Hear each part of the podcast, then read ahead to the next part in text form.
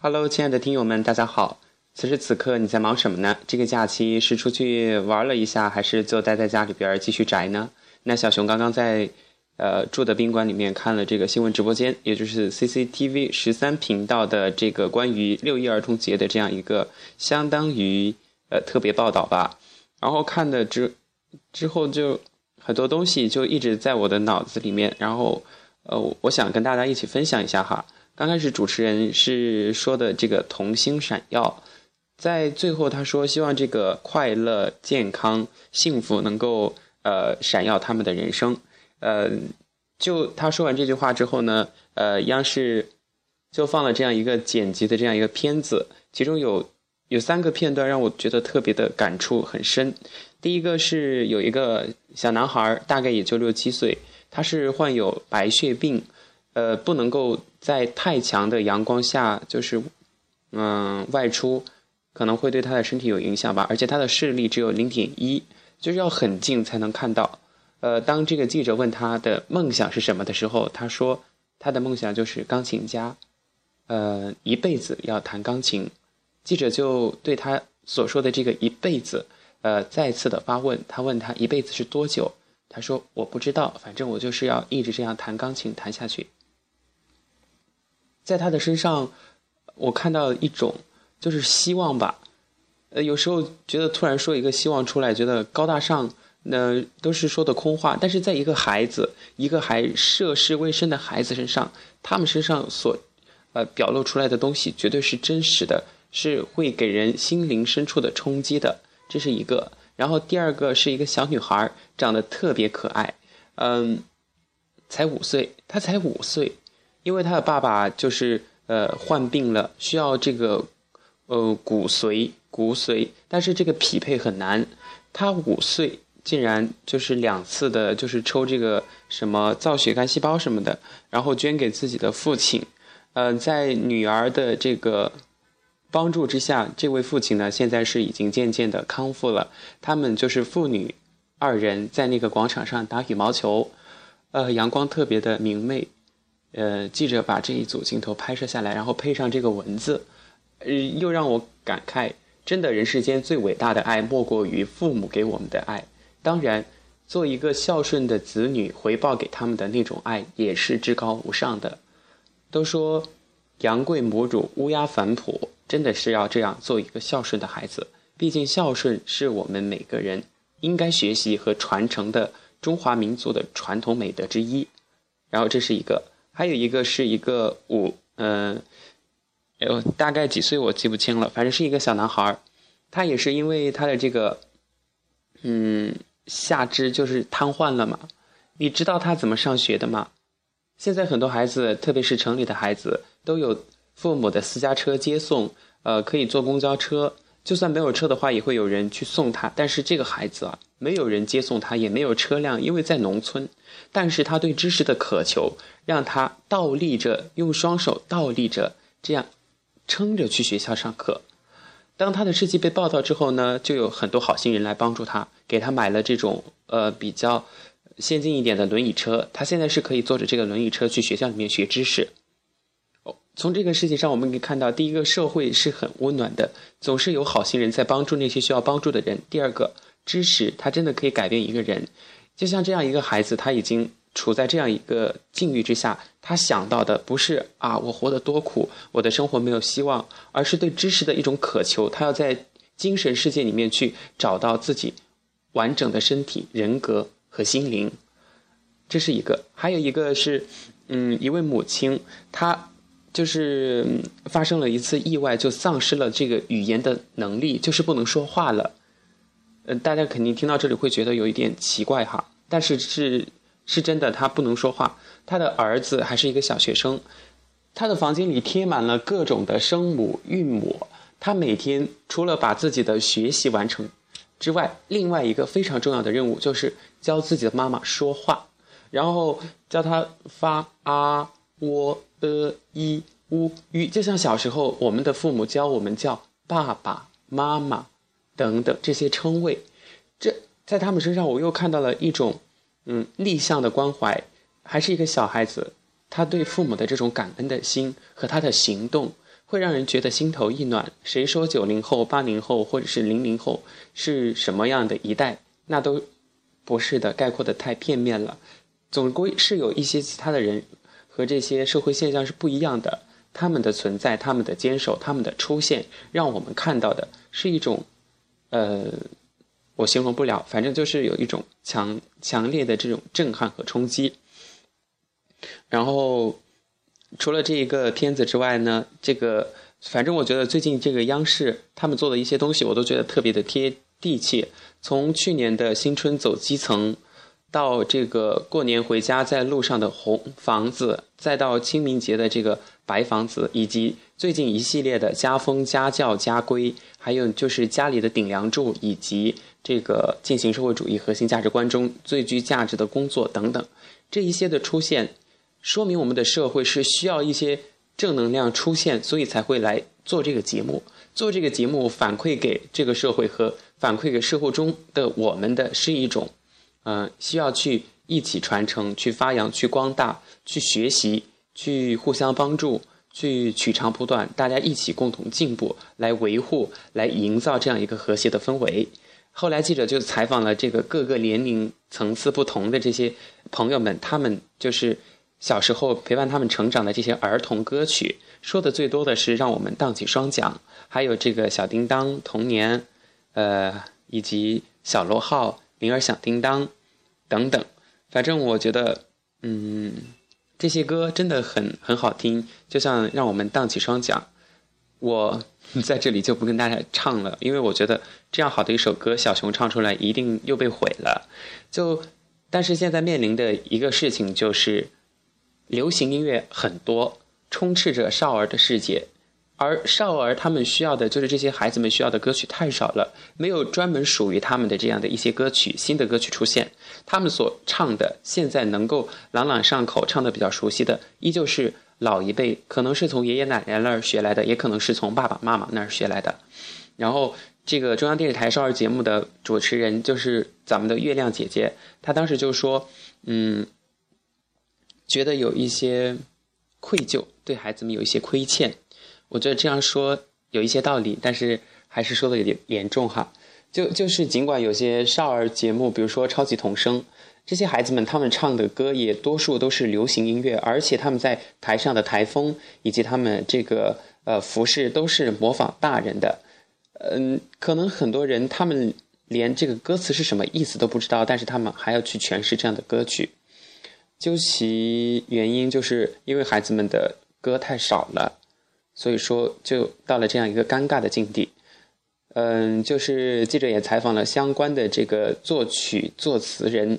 他们的解释是：比如说你创作一首流行音乐，那么你可能售价是几十到几百万，但是你写一首儿童歌曲，可能就几十块钱。所以在经济利益的影响之下，在这个社会的。呃，经济的大环境下，很多人是不愿意来从事儿童歌曲的写作。嗯，这个主持人他当时后来就是把镜头交到演播室了嘛，他也分析了，就是简单的点评了一下。比如说，这个老一辈他们那个时代呢，呃，获取这些信息的渠道都比较窄，一首新歌推出啊，必定是会引起广泛的关注的。除了很多的宣传，比如说广播里面经常播放。比如说，嗯，就是口口相传，后来大家就都会唱了。那么这些歌就成为了一个时代的经典，也就一代一代的传到了我们这里。比如说，我在马路边捡到一分钱。现在，现在来说，一分钱连孩子们他们看都没有看到过什么是一分钱，当然是很久以前才会有的那种币种。呃，但是现在孩子们也还是会唱这个歌，因为这是一种诚信的表现吧。然后另外一个，这个主持人也分析了，现在之所以会出现这种少儿之中唱流行歌、喜欢流行歌手的现象很普遍，原因就是现在的网络很发达，再再包括书籍以及影视相关的制品，这些都是孩子们感知这个世界的窗口。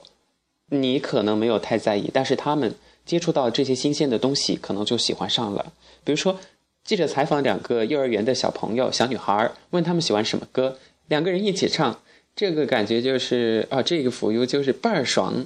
啊，这不觉得很奇怪吗？feel 是什么？倍儿爽什么意思？他都不知道，但是他觉得他喜欢这首歌，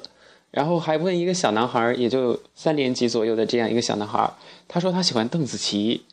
哦天哪，邓紫棋唱的歌什么？我知你不是真正的快乐，反正我不知道，我我我还是比较喜欢那种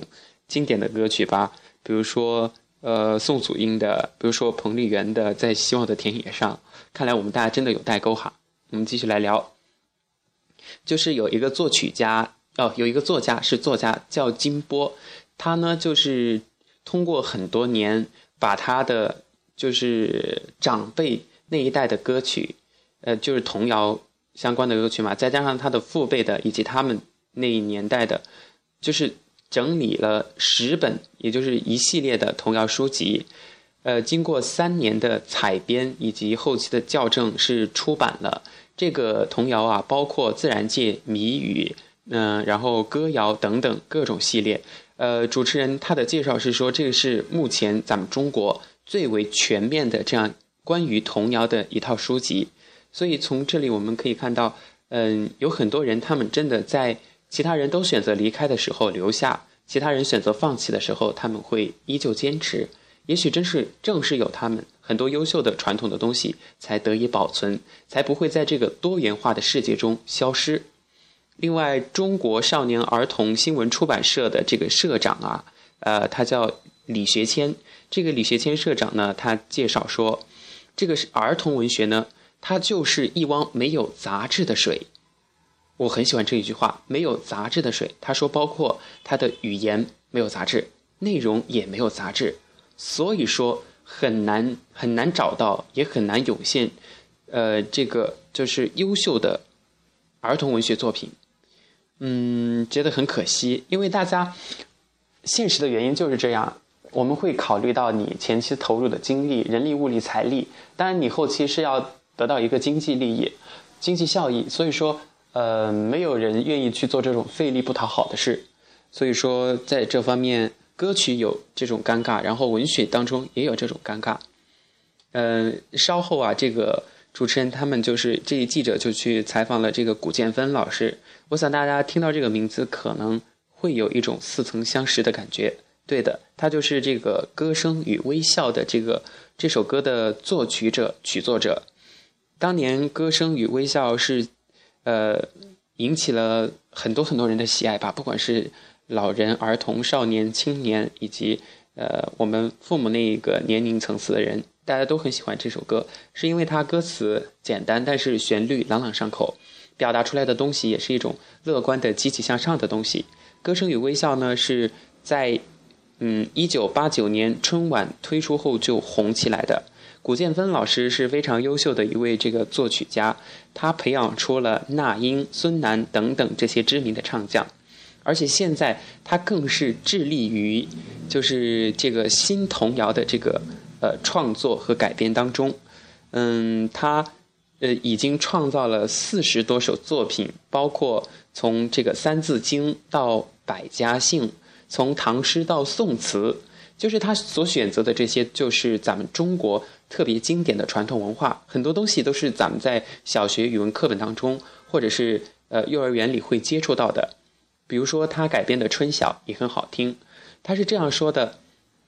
嗯，他想要把这些传统的东西，呃，又不失趣味，又能够更加丰富又大体的，就是来呃教给孩子们。因为孩子们是咱们祖国的未来，要让他们来传承这些优秀的东西。中国文化历史是需要尽快的从小就填充到他们的心灵当中去，伴随着他们一起成长。呃，我觉得古建芬老师他真的，嗯，有他的坚守。他说过有很多歌手来问他要这些作品，但是他说还是希望把这些歌留给这些孩子们。嗯，很感动。就看了这样一段新闻直播间关于六一儿童节做的这个儿童歌曲、儿童文学作品，然后小熊就简单的做了一下笔记，这会儿呢就做成节目来跟大家一起分享。我觉得，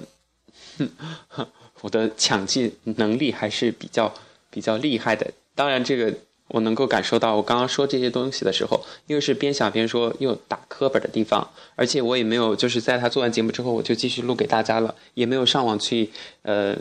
查找更多的资料，只是觉得他做这样一期节目真的特别有意义，因为当你看到这些、听到这些，你就会去去关注这些孩子们成长的这些东西了，呃，因为。就不仅仅是这些东西嘛，就像咱们这这个社会中很多青少年儿童犯罪的也有啊，嗯，他们太小了，还没有明辨是非这种能力，所以他们会去模仿。可能他们在电视里看到这些偶像剧接吻的镜头，他们也想去尝试。呃，我记得很小的时候，我的侄儿他那会儿还上幼儿园，他回来跟我说他有女朋友了。哎呀，我的妈呀！我听到我当时真是笑得合不拢嘴了。我说我。你就我这么大了都还没女朋友，你有什么女朋友？他说他跟他的同桌牵手了，真是小破孩儿。就这些，所以会觉得这样一期节目还是比较有意义吧。不知道听了这期节目你会有什么感受呢？呃，希望这些东西能够带给你一些呃感触吧。好了，这里是荔枝 FM 八五零幺三新闻直播间，我是主播小熊，感谢您的收听，再见。